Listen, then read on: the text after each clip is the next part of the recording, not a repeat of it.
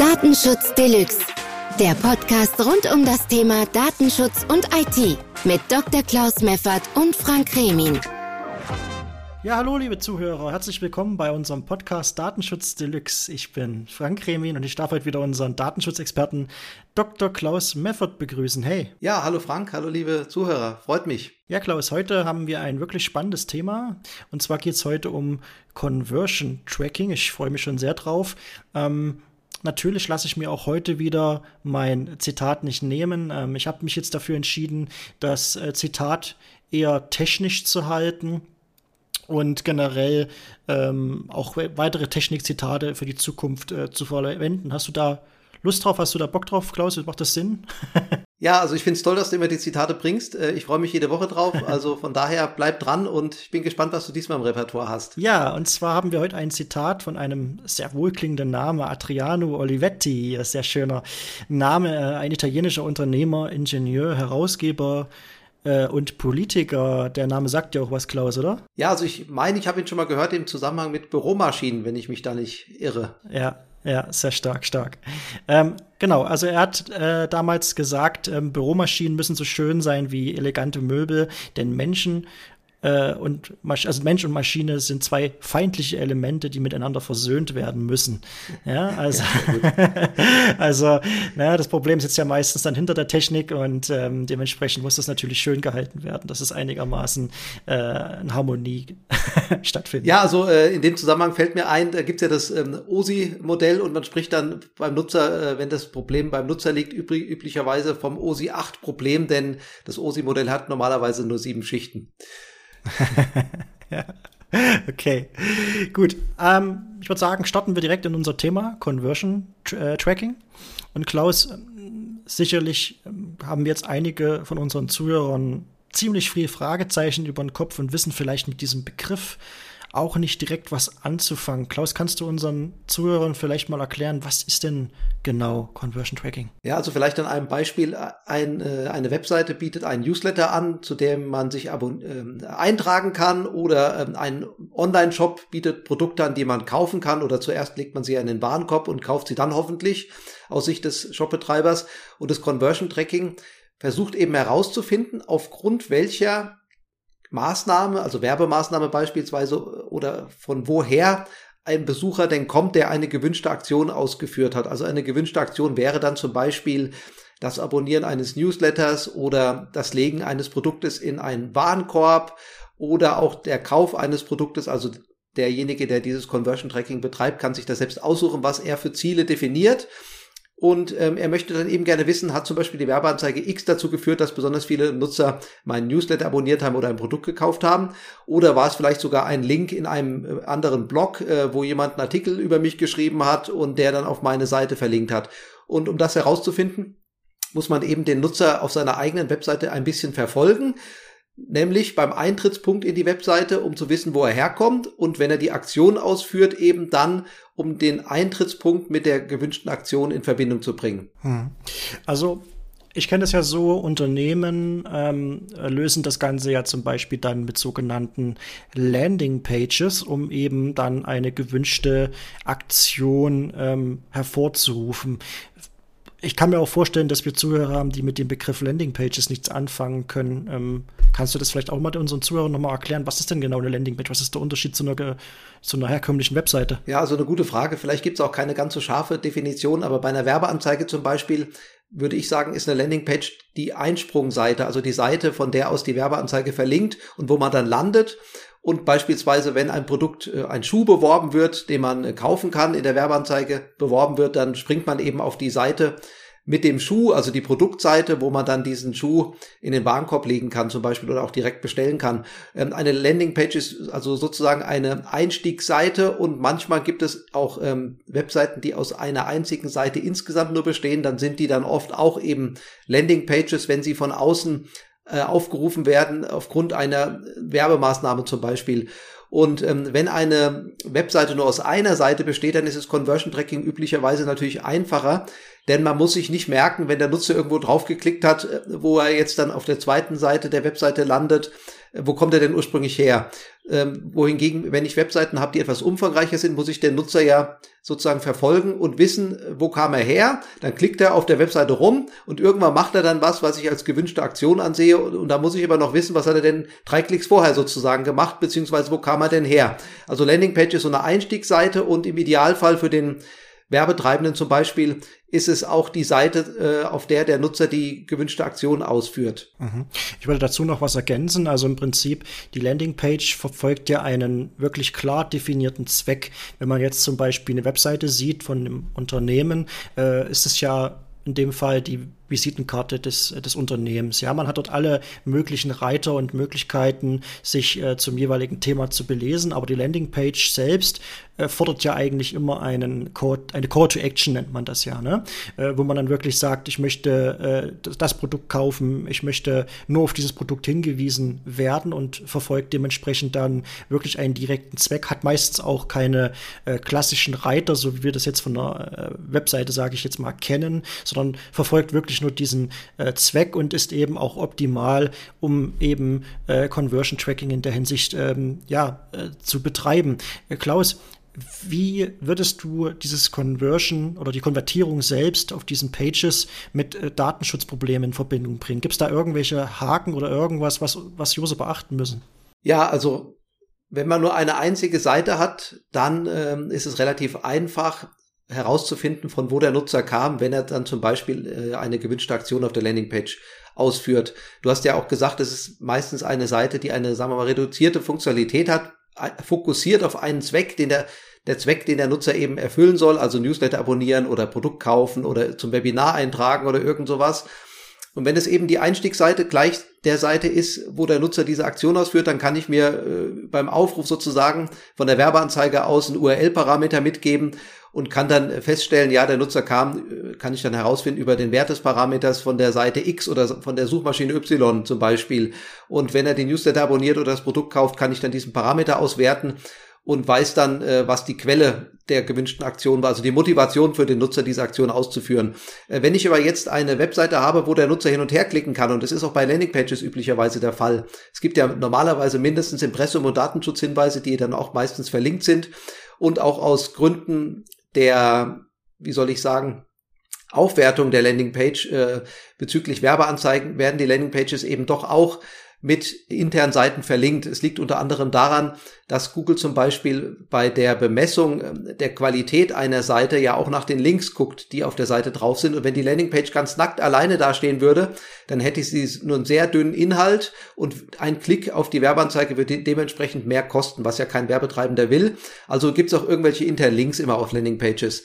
Und äh, wenn ich dann eben als Nutzer auf der Landingpage klicke und komme dann auf eine Seite, zweite Seite der Webseite, so Page hast du gesagt, dann möchte ich ja wissen, wo kam der Nutzer denn ursprünglich her? Und das kann ich äh, mit Cookies zum Beispiel machen, diese, dieses Tracking heißt es ja dann oder Nachverfolgen des Nutzers. Da gibt's ja dann Google Analytics als Beispiel oder auch andere Dienste wie Matomo, die können dann auch so konfiguriert werden, dass sie Cookies nutzen. Und diese Cookies eben haben das Problem, dass sie seit dem 1.12.2021 nicht mehr ohne Einwilligung erlaubt sind für diese Zwecke, die ich eben gerade genannt habe, also fürs Conversion Tracking. Denn das neue deutsche Datenschutzgesetz, das TTDSG, sagt im Paragraph 25, dass eben einwilligungsfrei nur Cookies sind, die technisch notwendig sind. Ich verkürze es jetzt mal etwas. Und technisch notwendig ist es eben nicht, ein Conversion Tracking durchzuführen auf einer Webseite, beziehungsweise ist es auch nicht nötig, den Nutzer nachzuverfolgen, damit man dem Nutzer die Webseite präsentieren kann. Da steht nämlich im TTDSG drin, um dem Nutzer einen ausdrücklich gewünschten Dienst zur Verfügung zu stellen. Da könnte man sagen, ja, ich muss ja unbedingt wissen, wo der Nutzer herkam, wenn er mein Newsletter abonniert, aber das ist, glaube ich, eher der Wunsch äh, des Webseitenbetreibers als des Gesetzgebers. Und deswegen kann man eigentlich sagen, Cookies kann man nicht so einfach verwenden für das Conversion Tracking, ohne Einwilligung jedenfalls nicht. Und äh, der, das Cookie wäre aber ideal geeignet, um so einen Zustand zu verwalten. Wo kam der Nutzer her? Und wenn er dann die Aktion ausführt, die man beobachtet, Kauf eines Produktes, wie gesagt, dann guckt man in das Cookie rein, was ist da für eine Quelle verzeichnet oder Motivation für den Nutzer, äh, die Seite aufgerufen zu haben. Und äh, wenn man das mit Einwilligung eben machen will, dann äh, werden die Hälfte der Nutzer mindestens sagen, nein, ich möchte nicht, dass Cookies verwendet werden für diesen Zweck. Und dann hat man ja nur halb so viele Erkenntnisse, als würd, wüsste man in jedem Fall sozusagen, warum der Nutzer ein Produkt gekauft hat oder nicht. Das ist so das Hauptproblem äh, bezüglich des Datenschutzes beim Conversion Tracking. Ja, aber wie du schon sagst, also das, die Unternehmen sind ja darauf erpicht, äh, auch diese Daten zu bekommen. Also die meisten Unternehmen, äh, die dann ja diese Landingpages erstellen und eben auch für diesen Zweck äh, anbieten, für eine Call to Action jetzt in dem Falle, ähm, machen das ja über Kampagnen, machen das über Facebook-Kampagnen, über äh, Google-Kampagnen ähm, und wollen natürlich am Ende des Tages auch eine Analyse haben, äh, wo und in welcher Zielgruppe das Ganze getargetet ist. Wie würdest du das dann bewerten? Daten, datenschutztechnisch? Wie könnte man das dann sauber lösen? Ja, also erstmal würde ich empfehlen, Google Analytics gar nicht mehr einzusetzen. Das ist zumindest eine Empfehlung, die für die allermeisten Unternehmen äh, die richtige ist, würde ich mal sagen. Nur wenn ein Unternehmen wirklich sehr viel Werbebudget fährt und auch einen sehr hohen Nutzen von Google Analytics hat, dann kann man vielleicht dem Unternehmen sagen, der Nachteil, der rechtliche Nachteil, den Google Analytics hat, nämlich dass es nicht rechtskonform oder nicht rechtssicher einsetzbar ist, der kann ausgeglichen werden durch Vorteile, beim Analysieren von Besuchern. Das ist, trifft aber nur auf ganz, ganz wenige Webseiten prozentual zu. Wenn man jetzt datenschutzfreundlich analysieren will, wo kommt der Besucher her, dann empfehle ich pro Werbeanzeige zum Beispiel oder pro, wie soll ich sagen, Einstiegsmöglichkeit, also äh, Backlink oder sowas irgendwo, einen eigenen URL-Parameter zu verwenden oder einen anderen Wert für einen Parameter, zum Beispiel Source ist gleich, äh, das ist quasi auch als UTM Parameter bekannt. Äh, da kann man sich aber auch eigene Parameter äh, ausdenken. Und wenn man dann, also wenn die eigene Webseite dann über so einen Link aufgerufen wurde, den man ja in seiner eigenen Werbeanzeige zum Beispiel hinterlegt hat, dann kann man den Wert des Parameters auswerten und weiß, was die Quelle ist. Und dann muss man diesen Parameter aber mitführen auf der Seite, wenn der Nutzer klickt sozusagen. Das heißt, ich darf jetzt nicht einfach nur einmal den Parameter auswerten und wenn der Nutzer dann innerhalb der Webseite klickt, und dann erst eine gewünschte Aktion ausführt, dann habe ich ja quasi den, die Information über den Parameter nicht mehr, weil ich ja keinen Cookie verwenden darf oder soll. Jedenfalls kann ich keinen Cookie ohne Einwilligung äh, setzen. Und du hast ja gefragt, was mache ich denn jetzt, äh, um das Ganze sauber abzubilden? Und äh, wenn ich diesen URL-Parameter mitführe, dann kann ich eben am Ende gucken, was ist der Wert des Parameters und weiß dann, wie der Nutzer in die Seite reinkam. Und man kann sogar dieses Mitführen des Parameters äh, so gestalten, dass es äh, generisch programmiert werden kann. Das heißt, ich muss nur an einer Stelle einen Code programmieren, äh, JavaScript-Code zum Beispiel, oder auf dem Server könnte ich es auch machen, wenn meine Anwendung das hergibt, äh, so dass der URL-Parameter automatisch immer mitgeführt wird und ich meine internen Verlinkungen gar nicht anpassen muss, die explizit ja schon auf der Webseite zu Hunderten oder Tausenden vorhanden sind. Und wenn ich dann sozusagen noch absichern will, dass der Nutzer auch tatsächlich äh, von außen auf die Webseite kam und nicht einen Link geteilt bekam über Social Media zum Beispiel, wo dann der URL-Parameter noch drin ist, und mich dann in die Irre führen würde sozusagen. Ich würde also annehmen, der Benutzer kam über die Suchmaschine X, dabei wurde der Link nur geteilt, äh, wo der Parameter drin stand, der mir suggerieren soll, dass der Besucher über die Suchmaschine X kam. Dann prüfe ich den Referrer, also den ähm, die Quelle des Aufrufs sozusagen. Der, der Referrer wird immer mitgeschickt bei jedem HTTP-Request, also bei jedem Aufruf der äh, Webseite wird also mitgeschickt äh, was ist das, die Linkquelle sozusagen, äh, wenn ein Nutzer meine Webseite aufruft. Und wenn die Linkquelle eben leer ist, dann hat der Nutzer äh, den Link äh, per Copy and Paste in den Browser reinkopiert, dann kann ich das ignorieren, was in, in dem URL-Parameter steht. Oder wenn die Linkquelle nicht übereinstimmt mit der äh, mit der Codierung im URL-Parameter, wenn da der Wert 4711 steht, müsste es zum Beispiel die Microsoft-Suchmaschine sein und der Nutzer äh, kam aber von Facebook, weil der Link da geteilt wurde, dann kann ich auch ignorieren, was im Parameter stand. Und so kann ich dann im Prinzip ein Conversion-Tracking ganz ohne Cookies machen, was technisch ein bisschen anspruchsvoller ist, aber dann muss ich auch keinerlei Einwilligung abfragen und habe auch keine Datenschutzprobleme. Ja, ich wollte gerade sagen, also das klingt schon wirklich sehr äh, technisch, das geht schon sehr tief ins Detail rein. Ähm, äh, ich denke, dass da viele Unternehmer vielleicht überfordert werden. Kennst du da in irgendeiner Weise Toolings oder oder ich sage jetzt einfach mal Werkzeuge, die das vielleicht dem Unternehmer oder dem vielleicht nicht so technikaffinen Benutzer in irgendeiner Weise einfacher machen könnten? Also es klingt vielleicht jetzt relativ kompliziert, äh, aber die Umsetzung ist nicht ganz so kompliziert. Also jeder, der programmieren kann äh, und Webentwicklung ein bisschen tiefer gehen macht und so meine Idee im Kopf hat sozusagen jetzt, ich gebe zu, die muss man auch erstmal nachvollziehen können, der kann das relativ äh, schnell umsetzen und falls nicht, da kenne ich auch jemanden, der das machen könnte. und ich sag mal, äh, mein Spruch ist immer, wenn man nicht weiß, wie was geht, dann muss man einen Experten fragen. Und der kostet dann auch ein bisschen Geld, aber dann hat man es auch richtig gemacht. Ich sage ja auch jedem, ich würde gern die Steuererklärung für mein Unternehmen selbst machen. Es könnte ich vielleicht auch, aber ehrlich gesagt habe ich da meine Probleme mit. Ähm, ich muss mich da sehr intensiv einarbeiten und dann mache ich Fehler und dann mache ich es vielleicht doch nicht richtig, dann kommt das Finanzamt. Also was mache ich? Jeden Monat bekommt mein Steuerberater Geld von mir dafür, dass er das macht. Und so muss man das auch sehen. Das, was man selbst nicht machen kann, das muss man jemand anders geben. Und ähm, ob es da Tools gibt dafür, ähm, es gibt natürlich Tools wie jQuery oder sowas, das sind aber eher Hilfsbibliotheken, mit denen man das leichter umsetzen kann. Und es gibt auch andere Analysewerkzeuge, die dieses, ich nenne es jetzt mal E-Commerce-Tracking unterstützen. Äh, damit kann man das Ganze vereinfachen, aber man muss sich schon ein bisschen auf die technische Ebene begeben und da würde ich empfehlen, einen Experten zu suchen, der das machen kann. Da muss ich mich aber auch nicht mehr mit dem Datenschutzthema rumschlagen. Und ähm, es ist zwar so, wenn ich zum Beispiel Google Analytics einsetze als Firma, dann habe ich das am Anfang relativ schnell gemacht, aber auch nur, wenn ich sämtliche gesetzlichen Rahmenbedingungen ignoriere. Wenn ich mir nämlich alles durchlesen würde, was zu Google Analytics an rechtlichen Bedingungen geschrieben steht, inklusive Google Tag Manager, den man ja leider von Google noch mit aufgedrückt bekommt, obwohl es gar nicht nötig ist, dann bin ich erstmal drei Tage mit Lesen beschäftigt und weiß danach immer noch nicht mehr als vorher. Und dann kommt der Datenschutzbeauftragte und erzählt mir irgendwas äh, von den Dingen, Problemen, wie die ich jetzt gerade erzählt habe. Und dann habe ich schon wieder zwei Stunden mehr Arbeit. Und dann kommt die Agentur, der muss ich das auch noch erklären und dann habe ich schon wieder acht Stunden mehr Arbeit. Also im Endeffekt komme ich, glaube ich, über die Lebenszeit gesehen günstiger und auf jeden Fall rechtssicherer raus, wenn ich auf Tools wie Google Analytics verzichte und das Conversion Tracking eben über äh, URL-Parameter oder sowas mache. So würde ich das jetzt mal als Ansatz sehen. Und vor allem ist es auch so, die Firmen, die wirklich ein Conversion Tracking machen müssen, die machen das ja nicht, weil sie nichts Besseres zu tun haben in ihrer Zeit, sondern weil sie glauben, dass sie einen großen Nutzen davon haben. Wenn sie nicht glauben, dass sie einen großen Nutzen davon haben, würde ich einfach empfehlen, es sein zu lassen. Weil warum soll ich irgendwas tun, was nur einen kleinen Nutzen hat? Das kann man auch sein lassen. Da sollte man sich erstmal andere Dinge suchen, die einen höheren Nutzen erzeugen. Da würden mir viele Dinge einfallen.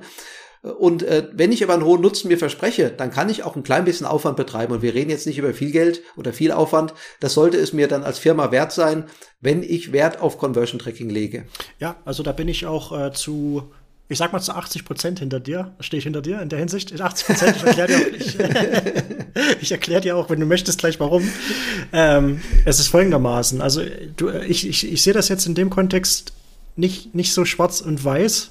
Äh, wenn man jetzt mal das Steuerberaterbeispiel kurz nimmt, ja, ähm, natürlich ähm, wäre es jetzt zu sagen, klar, man nimmt sich einen Steuerberater, äh, der kennt sich aus, der kennt die Gesetzmäßigkeiten, oder ich muss mich da wirklich selber hinsetzen, das Ding selber ausfüllen und fliegt damit vielleicht ne, äh, hin, weil ich einfach die, das, das Grundwissen nicht habe.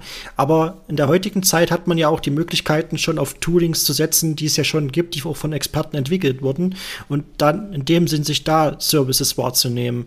Aber natürlich, wie du schon sagst, deswegen sage ich auch 80 Prozent, weil das, in der Mehrheit stehe ich hinter dir. Gerade bei solchen 90 Prozent mindestens. Na gut, äh, 89 Prozent, okay, einigen wir uns darauf. Ähm, äh, ja, bei solchen sensiblen Themen, ja, gerade wo eben auch äh, der Datenschutz im Vordergrund steht, ähm, sollte man sich definitiv einen äh, Experten suchen und ähm, wie du schon sagst, dass, dass man das technisch sauber lösen kann und ähm, Cookies in dem Sinne oder äh, Einverständniserklärungen vermeiden kann. Ja, zum Steuerberater vielleicht noch was. Also da gibt's ja auch Tools oder Software, äh, Steueroffice und sonst was von verschiedenen Herstellern. Damit kann ich auch meine Steuererklärung machen, nur wahrscheinlich wird sie nicht ganz richtig sein, wenn ich ein Unternehmen habe zumindest, was etwas komplizierter in der Handhabung ist, steuerrechtlich, als wenn ich eine Privatperson bin, die einfach nur äh, im Monat einen Betrag bekommt von, vom Arbeitgeber, der alles schon versteuert hat irgendwie, äh, sondern da muss ich mich dann vielleicht, wenn ich noch Mitarbeiter habe, auch noch um andere Dinge kümmern. Und da behaupte ich meist die Gefahr schon sehr groß, dass man was falsch macht beim Steuerberater, wenn man eine Software benutzt. Und ähm, ebenso ist es hier, ich gebe dir recht, äh, es könnte alles ein bisschen äh, einfacher sein, als es in Wirklichkeit ist. Das Problem ist aber, dass Google es rechtswidrig so einfach gemacht hat, dass andere gar nicht drüber nachdenken, Lösungen zu bauen, die rechtskonform sind. Anscheinend nicht so viele, es werden immer mehr, aber Google hat da sehr lange Zeit den Markt beherrscht, es wird jetzt weniger zum Glück, indem sie einfach kostenlos Lösungen ange kostenlos ist immer so ein Wort, ähm, wir zahlen ja alle mit unseren Daten und da habe ich schon ein Problem mit, muss ich sagen, aber kostenlos für den, der, der Google Analytics eben einbindet und äh, da denkt man sich, ja gut, wenn Google das macht und die Beha Google behauptet ja, alles wäre gut äh, und in Wirklichkeit ist aber gar nicht alles gut, da muss man sich halt schon mal überlegen, möchte ich das Risiko eingehen, beziehungsweise möchte ich wissentlich Gesetze brechen oder möchte ich vielleicht doch sauber aufgestellt sein. Ich bin der Meinung, wer weiß, dass er ein Gesetz brechen würde, äh, Datenschutzgesetz zum Beispiel, wenn er ein bestimmtes Tool X einsetzt, der soll es nicht einsetzen. Auch wenn er meint, er hat euch einen großen Nutzen. Ähm, und wenn das, wenn wir das alle so sehen würden, dann hätten wir in Deutschland viel mehr Anbieter, die motiviert wären, äh, Äquivalente anzubieten und dann wären wir auch schon ein bisschen weiter. Das ist so meine These. Ja, nee, da bin ich, da bin ich diesmal wirklich voll hinter dir. Aber nur noch mal drauf zurückzukommen, ich habe auch einen Steuerberater. Ja, gut. einfach nur aus dem Grund, einfach nur aus dem Grund, weil, wie du schon sagst, die machen das tagtäglich, kennen sich mit der Materie 100% aus und äh, wie du schon sagst, Technik und auch Steuern äh, sind Themen, die, die, die sind nicht in Stein gemeißelt. Die ändern sich äh, gefühlt immer wieder. Es kommen immer wieder neue Sachen dazu und man kann dann, wenn man sich damit tagtäglich nicht beschäftigt, gar nicht alles wissen. Also das muss jeder selbst entscheiden und ähm, äh, ist ja das Schöne daran, dass wir da äh, in der Hinsicht frei sind und entscheiden können, inwieweit wir diese ähm, ja, Themen als Unternehmer oder als auch als Privatperson angehen. Ne? Okay, ähm, ich hätte noch ein Thema. Ähm, du hattest mich noch angeschrieben äh, zwecks dem Digital Services Act und dort wurde eben auch ein Thema behandelt, das sich äh, Chatkontrolle nennt und ähm, ich habe mich dazu auch schon so ein bisschen belesen. Ich sehe das Ganze, muss ich ehrlich sagen, leicht kritisch und ich würde mal gerne deine Meinung zum aktuellen Thema Chatkontrolle hören wollen. Also äh, relativ kurz vielleicht, weil wir ja schon am Ende der Zeit sind, vermute ich mal, Frank, oder? Äh, ja, aber ja, also wenn du dazu ein Thema hast, ich würde mich da wirklich über deine Meinung freuen, dann kann man noch ein bisschen länger machen, ja. Ja, es gibt noch kein endgültiges äh, Gesetz dafür, soweit ich weiß, sondern einen Entwurf und ähm, der sieht eben vor, dass äh, ich glaube Firmen über 45 Millionen äh, Nutzer monatlich, aktive Nutzer monatlich müssen äh, oder sollen dann dafür sorgen, dass Hass und Hetze im Internet äh, eingedämmt wird, indem eben Chatnachrichten zum Beispiel, also äh, oder auch in Social Media irgendwelche Nachrichten, die man da absetzt oder auf WhatsApp durchleuchtet werden sollen, automatisiert dann natürlich, weil wer kann schon manuell äh, hunderte von Millionen Nachrichten pro Tag äh, lesen. Und äh, sobald da der Verdacht entsteht, äh, dass äh, zum Beispiel Kinderpornografie äh, rumgeschickt wird als Bild oder sowas oder forciert wird, man kann es ja auch aus Texten ableiten, äh, soll dann eben äh, diese Nachricht ausgeleitet werden zur weiteren Kontrolle, die dann also manuell stattfindet. Und wenn diese manuelle Kontrolle eben ergibt, dass da ein Problem vorliegt, ein rechtliches, also äh, Kinderpornografie oder sowas oder Verdacht darauf, dann soll das eben an äh, Ermittlungsbehörden äh, weitergegeben werden. Das Problem ist jetzt, dass diese Überwachung der Nachrichten nur auf zwei Arten stattfinden kann, die datenschutzrechtlich oder privatrecht, sphärenrechtlich äh, problematisch sind. Das eine ist, man lässt die Ende-zu-Ende-Verschlüsselung weg, die ja geradezu dafür da ist, damit jeder von uns privat äh, sich austauschen kann. Bei WhatsApp zum Beispiel, obwohl ich kein Freund von WhatsApp bin, es gibt bessere Messenger wie zum Beispiel Streamer oder Signal, die äh, nicht so datenfeindlich sind wie von Facebook oder Meta. Aber egal. Ähm, wenn man also diese Ende-zu-Ende-Verschlüsselung weglässt, dann kann ja quasi immer jeder mitlesen. Das wäre ganz blöd. Äh, also nicht nur für die Chatkontrolle mitlesen, sondern generell.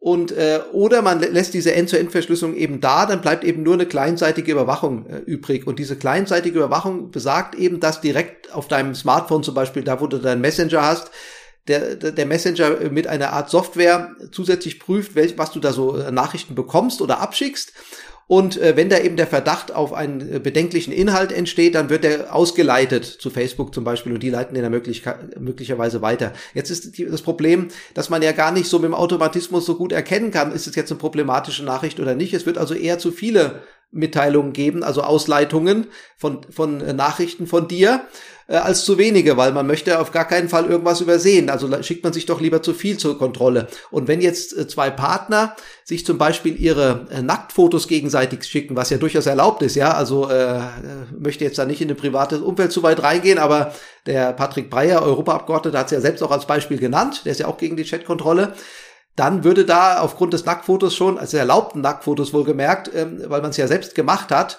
äh, von sich selbst zum Beispiel oder von der Partnerin, äh, würde dann schon ein Alarm anschlagen und das fänden wir vielleicht alle nicht so lustig. Also grundsätzlich finde ich das Vorhaben, dass man eben Kinderpornografie und ähnliche äh, Hass und Hetze und so weiter bekämpfen will, natürlich sehr gut. Aber die Frage ist, ob das Mittel, was da jetzt gewählt wurde, wirklich geeignet ist. Mhm.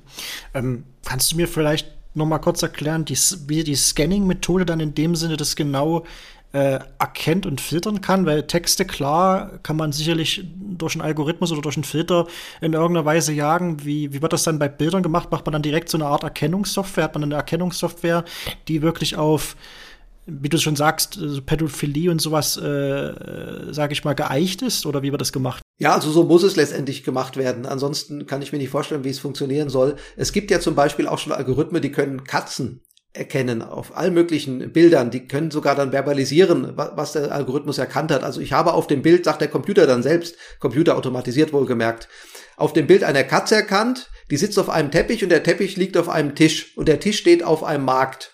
Das gibt es schon.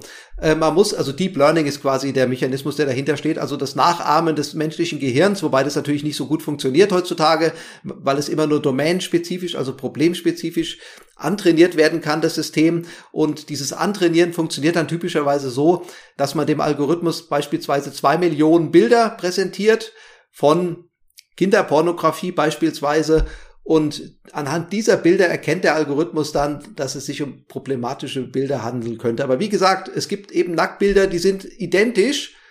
In dem einen Kontext sind sie erlaubt und in einem anderen Kontext eben nicht. Also anhand des Bildes alleine kann man gar nicht herausfinden, ob es ein kinderpornografisches Bild ist. Wenn ich jetzt ein Kind, Kleinkind habe, mein eigenes Kind zum Beispiel hätte, und würde das mal nackt fotografieren, was ja durchaus bei Eltern öfter vorkommt, dass sie ihr Kind mal fotografieren, wenn es im, äh, im Swimmingpool sitzt oder sowas äh, und würde das dann dem, äh, der Mutter schicken, dann äh, wäre das schon ein Anlass, dass der Algorithmus anschlagen könnte. Also es führt einfach, wenn man darüber nachdenkt, nicht zum gewünschten Ergebnis, sondern führt dazu, dass die Privatsphäre von Millionen, wenn nicht sogar Milliarden von Menschen äh, gefährdet wird. Mhm.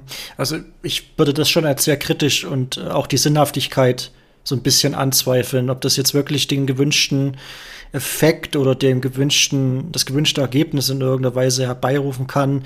Ähm, wir wissen natürlich nicht, ob das wirklich dann auch am Ende des Tages der Grund ist, um das äh, einzuführen. Äh, nur noch vielleicht eine ganz kurze Frage dazu. Welche Behörde würde das dann in irgendeiner, also wer würde das denn überhaupt kontrollieren? Gibt es da eine, eine, Behörde oder eine Einrichtung? Wer würde denn diese Daten sammeln und auswerten? Wer macht das? Äh, also ich weiß jetzt nicht mehr genau, ob ich es richtig im Kopf habe, aber ich meine, der Entwurf sieht vor, dass äh, pro Land sozusagen eine eigene Stelle geschaffen wird an die dann die Verdachtsfälle sozusagen geschickt werden und diese Stelle kümmert sich dann um die ähm, finale Auswertung und gibt es dann äh, eventuell an die Staatsanwaltschaft oder so weiter. Aber da bin ich mir nicht ganz sicher, aber so muss es im Endeffekt ja auch ungefähr funktionieren, weil irgendjemand pro Land muss es ja gemäß der Landesgesetze dann beurteilen und äh, es kann nicht der Anbieter der Chat-Plattform oder des Messengers sein, der das final beurteilt, sondern es muss dann auf Landesebene letztendlich stattfinden. Mhm.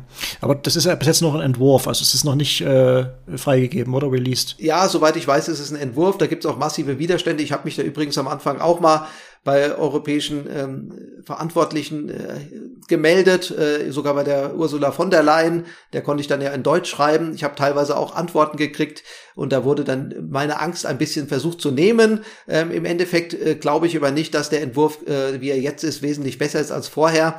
Der Versuch an sich ist sehr gut, wie gesagt, äh, Hass und Hetze und äh, Kinderpornografie oder ähnliches einzudämmen. Da hat, glaube ich, keiner was dagegen, der normal denkt. Aber der, die, der Ansatz an sich ist einfach wirklich äh, sehr schlecht gewählt und man muss auch einfach sehen, es gibt dann unheimlich viel, viele Falschalarme. Es würde schon reichen, wenn ich dir was schicke, was problematisch ist, ohne dass du mich drum gebeten hast. Dann würdest du in das Raster schon reinfallen weil der Algorithmus auch bei, auf deinem Smartphone anschlägt zum Beispiel. Dafür kannst du gar nichts, ja. Da könnte ich dir bösartig was schicken einfach, ohne dass ich dich kenne oder du mich kennst. Und das ist einfach, äh, zusätzlich kommt noch hinzu, sagen viele, dass ähm, Menschen, die kinderpornografische Inhalte austauschen wollen, nutzen oft auch andere Möglichkeiten, die vielleicht nicht so überwacht werden, vielleicht Nischen äh, Messenger oder sowas, die dann gar nicht in den Fokus der Überwachung geraten. Das kann schon sein. Also ich will jetzt nicht abstreiten, dass es einen positiven Effekt hat, alleine, dass diese Maßnahme Chatkontrolle eingeführt wird. Da bin ich mir schon sicher, dass da deutlich äh, weniger Menschen äh, in die kinderpornografische Schiene reingehen würden, weil sie eben Angst haben, mehr Angst haben, als jetzt entdeckt zu werden. Jetzt müssen sie relativ wenig Angst haben, habe ich das Gefühl. Aber dadurch, dass eben so viele Unschuldige dann auch in den Fokus geraten könnten und auch Konzerne wie Facebook oder Google noch mehr Daten von uns bekommen, die ansonsten ja privat wären, wenigstens mal ausnahmsweise, äh, sehe ich da schon ein großes Privatsphäre-Problem. Ja, also ich finde es gut, dass du da direkt dich sogar an Ursula von der Leyen gewendet hast. Also wirklich klasse.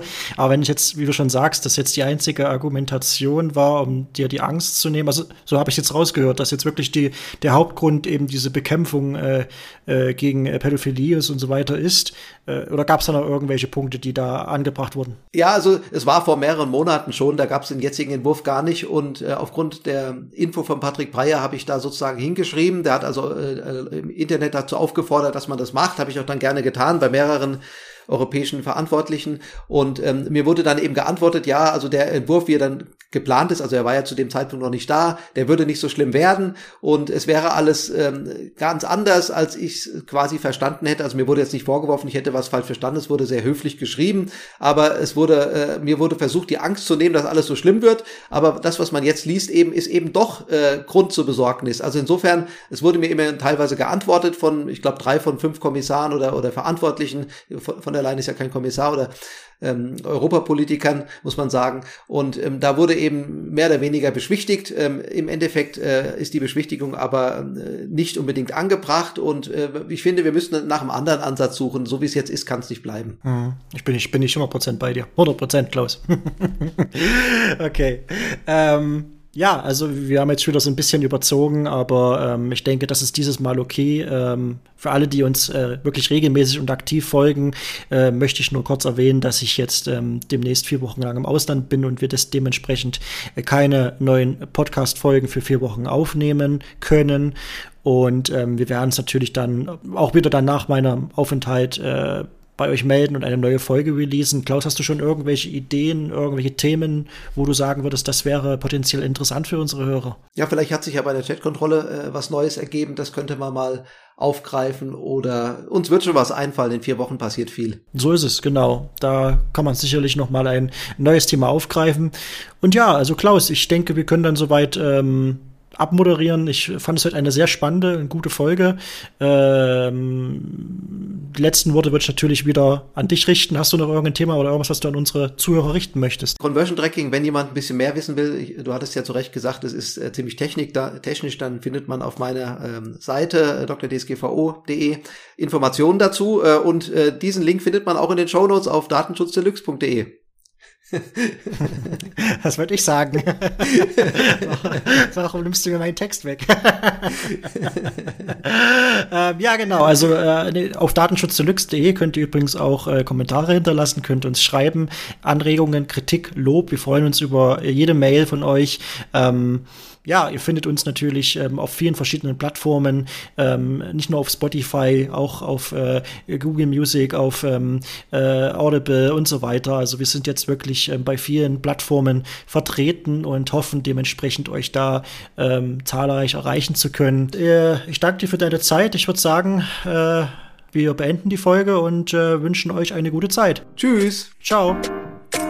Das war Datenschutz Deluxe Du willst Kontakt zu uns aufnehmen oder unseren Podcast abonnieren? Dann besuche www.datenschutzdeluxe.de. Bis zum nächsten Mal.